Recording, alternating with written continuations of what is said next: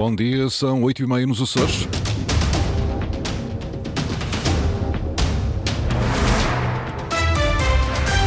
Vamos conhecer os títulos desta edição. 2023 foi um ano excepcional para o turismo nos Açores, dizem os empresários que no balanço negativo destacam o aumento dos juros e da inflação. Uh, no futebol, o Santa Clara perdeu ontem em casa com o Mafra por 1 a 0. Foi a primeira derrota na segunda Liga esta temporada. O Cinema da Minha Vida começa hoje mais uma edição do Cineclube da Ilha Terceira com filmes alternativos em Angra. Máximas previstas para o dia de hoje de 17 graus para Angra do Heroísmo e Santa Cruz das Flores e 18 para Ponta Delgada e Horta.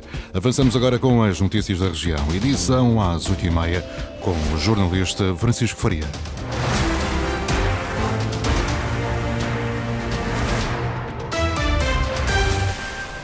Os empresários açorianos dizem que 2023 foi um ano excepcional para o turismo e registram notas positivas na redução do desemprego e no reforço das verbas do PRR. Mas o balanço tem também aspectos negativos, o aumento dos juros e da inflação e a instabilidade política nacional e regional Inês Linhares Dias.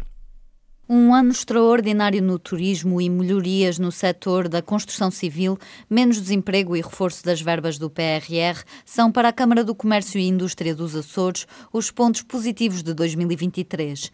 Mas nem tudo foi bom, diz o presidente da Associação, Francisco Rosa. Consideramos que o aumento dos juros foram, foram talvez o pior aspecto negativo do ano eh, o aumento da inflação, consequentemente, eh, falta de mão de obra especializada em várias áreas, em vários setores de atividade, a instabilidade internacional com consequentes aumentos dos custos de contexto, especialmente na energia e nos combustíveis, portanto foi, alastrou-se, em vez de um conflito passámos a ter dois, e a instabilidade política, quer nacional, quer regional, a partir do, do, do mês de novembro, ou seja, uh, criou-nos aqui Uh, algumas, alguns constrangimentos que não seriam de todos expectáveis nesta altura. Aspectos que importa contrariar em 2024? Uma das expectativas que temos é que haja estabilidade política o mais rapidamente possível independentemente de sabermos que, eh, que as coisas não são assim tão fáceis como isso. Eh, também gostaríamos que se atingisse a velocidade de cruzeiro, quer a nível PRR, quer a nível PO 2030, dois instrumentos importantíssimos e que têm um impacto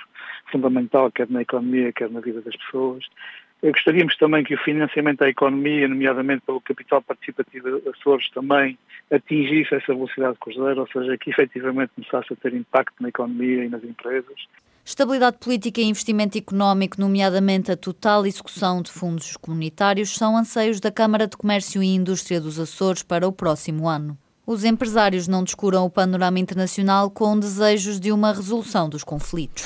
Instabilidade política, dizem os empresários açorianos, os socialistas também. Não se deve confiar num PSD que promete descartar entendimentos com o Chega. Foi o alerta que Vasco Cordeiro deixou aos socialistas no Congresso Nacional do Partido, que termina hoje em Lisboa. Numa intervenção, o líder do PS Açores fez paralelismos entre a região e o continente e avisou que basta olhar para o que aconteceu no arquipélago para perceber o que poderá acontecer a nível nacional.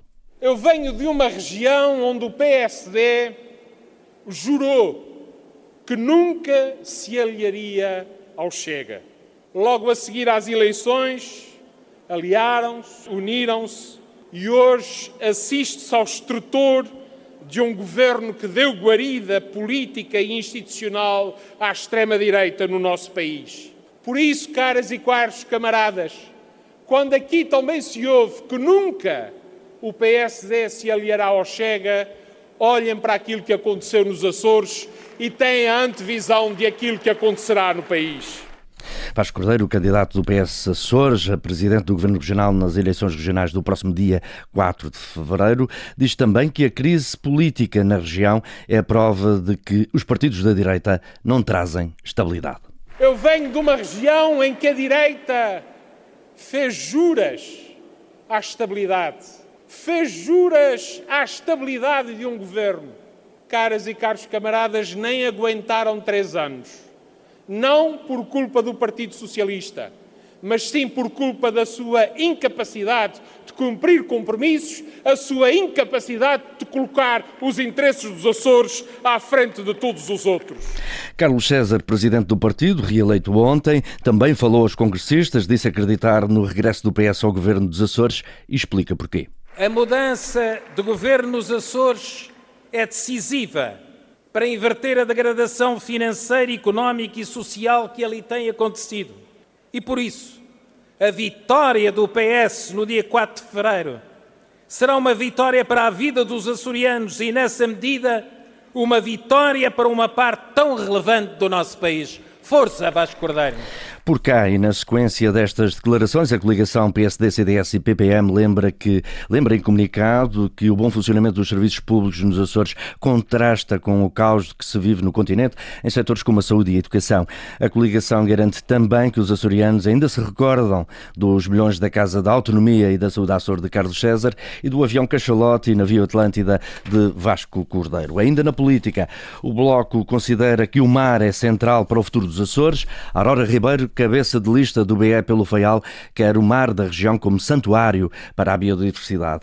E para isso, e para garanto disso, melhor dito, defende a criação de um centro de investigação sobre o mar na Horta Luís Branco. Diz ao que vem a cabeça de lista do Bloco de Esquerda pela Ilha do Faial, Aurora Ribeiro. Temos como prioridade estratégica, não apenas para a ilha, mas sim para a região, uma aposta séria nas ciências do mar, com a criação de um Centro Público de Investigação para as Ciências Marinhas, liderado pela região e situado no Faial lembra promessas e atitudes não cumpridas numa ilha sem elites que façam a diferença. Não entendemos como foi possível o Presidente do Governo ter vindo plantar a primeira árvore ao Jardim da Casa Manuel da Riaga em setembro de 2021 e mais de dois anos depois, não só essa pobre árvore ter ficado sozinha, como ter mesmo acabado por morrer.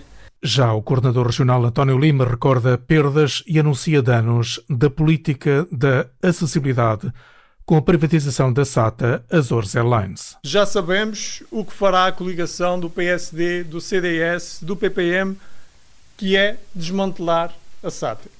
Já sabemos o que fará o PS. Diz o mesmo, quer privatizar a SATA Internacional. Apenas discorda no tempo, se é mais depressa, se é mais devagar, se é hoje ou se será amanhã.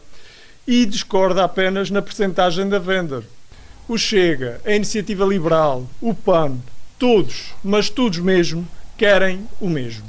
E isso é privatizar a SATA. Para a campanha do Bloco de Esquerda, no Faial, para a apresentação da lista de candidatos liderada por Aurora Ribeiro. É mandatário Mário Muniz da pré-campanha para as salas de cinema. 15 filmes alternativos que não se encontram nos circuitos comerciais vão ser exibidos nos próximos meses em Angra do Heroísmo. Uma seleção do Cineclube da Ilha Terceira para passar na Recreio dos Artistas ao domingo do Eduardo Mendes. Arranca em janeiro, estende-se até maio a programação da primeira temporada de 2024 da iniciativa O Cinema da Minha Vida do Cineclube da Ilha Terceira. Procuro oferecer aos cinéfilos da Ilha Terceira uma seleção de filmes que geralmente não se encontram nos circuitos comerciais, que se podem considerar como filmes alternativos, filmes de autor, que normalmente estão presentes, e sim, em um, festivais internacionais uh, europeus de cinema, alguns deles uh, premiados. Jorge Paulo Bruno, presidente do Cineclube da Ilha Terceira. O desígnio da instituição cumpre-se ao trazer títulos alternativos à tela da Recreio dos Artistas em Angra do Heroísmo. Já estão anunciados 15 nomes que serão reproduzidos até 26 de maio, três domingos por mês. Nós trabalhamos com, uh, com distribuidoras nacionais que nos enviam os seus catálogos, vamos visionando os trailers desses filmes, vendo a crítica dos filmes e eh, depois o corpo diretivo da, do Cineclube, ou seja, a sua direção, eh, cada um dos elementos eh, vê e faz as suas propostas. Nós assim temos um, uma temporada e temos tido temporadas ecléticas, ou seja, um pouco ao gosto, eh, não de uma única pessoa, mas de várias pessoas que integram a direção, que vai de encontro a um público mais heterogéneo. Um projeto integralmente financiado pela Câmara Municipal de Angra do Heroísmo. Que tem por objetivo oferecer à população do Conselho uma oferta cultural todos os domingos. Três domingos com cinema e um domingo com música clássica. Os bilhetes têm um custo de 3 euros ou 1,5 euro e meio caso seja associado do Cineclube. Os jovens até aos 18 anos não pagam entrada. O primeiro filme desta edição, logo na Recreio dos Artistas em Angra, agora do cinema para o desporto, Santa Clara sofreu ontem a primeira derrota desta temporada na segunda Liga. A equipa orientada por Vasco Matos perdeu por 1 a 0 em casa com o Mafra. Henrique Linhares. Um gol solitário de Diogo Almeida ao cair do pano valeu a vitória ao Mafra diante do Santa Clara nos Açores em jogo da 16ª jornada. Foi a primeira vez que os encarnados perderam esta temporada. As equipas mudam muito quando jogam contra o Santa Clara e nós também já nos tínhamos preparado para isso. Penso que na primeira parte a equipa controlou o jogo com bola, teve bola, conseguiu circular. Uh, efetivamente, depois no último terço faltou mais, mais agressividade para criar aquele caudal em situações mais claras de gol. Umas vezes por, uh, por incapacidade nossa, outras vezes por mérito do adversário, algumas vezes também individualmente, alguns jogadores também se calhar tiveram abaixo daquilo que é o seu normal. Vasco Matos, treinador do Santa Clara, que no final pediu respeito aos árbitros árbitros. Já o treinador do Mafra, Silas, admitiu que os açorianos mereciam outro resultado. Há jogos e adversários uh, que lhes pesam mais e o Santa Clara, naturalmente, que é uma delas, que é uma das equipas com a obrigação para, para subir, claramente. Santa Clara, Aves, uh, pelo menos estes dois eu acho que são que têm plantel e têm qualidade, porque já, já demonstraram e por isso é que estão nos lugares que estão. E nós vimos aqui, temos esse peso também, porque é como eu lhe digo, uma equipa muito jovem, jogadores muito jovens. Se for ver o ano passado, no nosso plantel, muitos deles nem jogavam. Agora, é claro que o Santa Clara também tem mérito. Acho que o Santa Clara não merecia ter perdido o jogo. Com esta derrota, o Santa Clara desce para a terceira posição do campeonato continuando a somar 33 pontos. Ainda no futebol, este domingo há acerto no calendário do Campeonato dos Açores e jogos também do Campeonato de Portugal, com o ano a começar com um derby açoriano, Carlos Rodrigues. A partida é da 14ª jornada e coloca frente a frente Rabo de Peixe e Fontinhas. Pontos precisam-se dos dois lados para fugir aos lugares de descida da Série C do Campeonato de Portugal. Hélio Oliveira, técnico do Rabo de Peixe, atual nono classificado, quer entrar no ano a vencer. É o primeiro jogo do ano, eh, é mais um derby açoriano no Campeonato de Portugal, é sempre um jogo difícil, é sempre um jogo tripla. As expectativas que temos para esse jogo uh, é as mesmas de sempre, é tentar lutar pelos três pontos, tentar conseguir a vitória e começar o ano, começar o ano e a segunda volta uh, a ganhar para nos dar confiança para, o resto, para a parte final da época que se começa agora. Do outro lado estará o 13º classificado da tabela, o Fontinhas, que é treinado por João Cortesão. É sem dúvida um primeiro jogo com uma carga emocional bastante grande. É especial uh, ser um derby aqui nos Açores, mas para nós, uh, sabendo que vai ser um jogo difícil, com um adversário de qualidade, é um jogo que nós eh, estamos confiantes nas nossas qualidades e na nossa capacidade e que vamos procurar vencer. É assim que temos que começar este ano de 2024, procurar inverter um pouco a instabilidade de resultados que tivemos na primeira volta e, juntamente também com a evolução da equipa e com o regresso de alguns atletas, procuramos materializar isso com os três pontos. Para além do rabo de peixe Fontinhas, que terá lugar no campo do Bom Jesus, nota também para o Lusitânia, quinto classificado, que no campo de São Mateus recebe a União de Tomar, 14 e último da tabela, jogos que terão início pelas 15 horas. Este domingo joga-se também para o Campeonato dos Açores, partidas em atraso relativas à jornada 3. Na Graciosa, o Sporting Guadalupe recebe o São Roque. Às 15 horas, na ilha de São Miguel, arrancam o União Miquelense Praense no campo Marquês Jacomo Correia e o Benfica Águia Lagense, que se realiza no Municipal da Ribeira Grande. Nas modalidades de pavilhão ontem, voleibol, a Fonte Bastardo recebeu e venceu o Castelo da Maia por 3 a 1, segunda fase do campeonato. Na Liga Masculina de Basquetebol, o Lusitânia averbou mais uma derrota, a décima do campeonato, frente ao Imortal por 179. Estão em penúltimo lugar no campeonato, apenas com uma vitória. Foram as notícias da região, edição das 8h30, com o jornalista Francisco Faria. Notícias em permanência em cores.rtp.pt e também no Facebook da Antena Açores.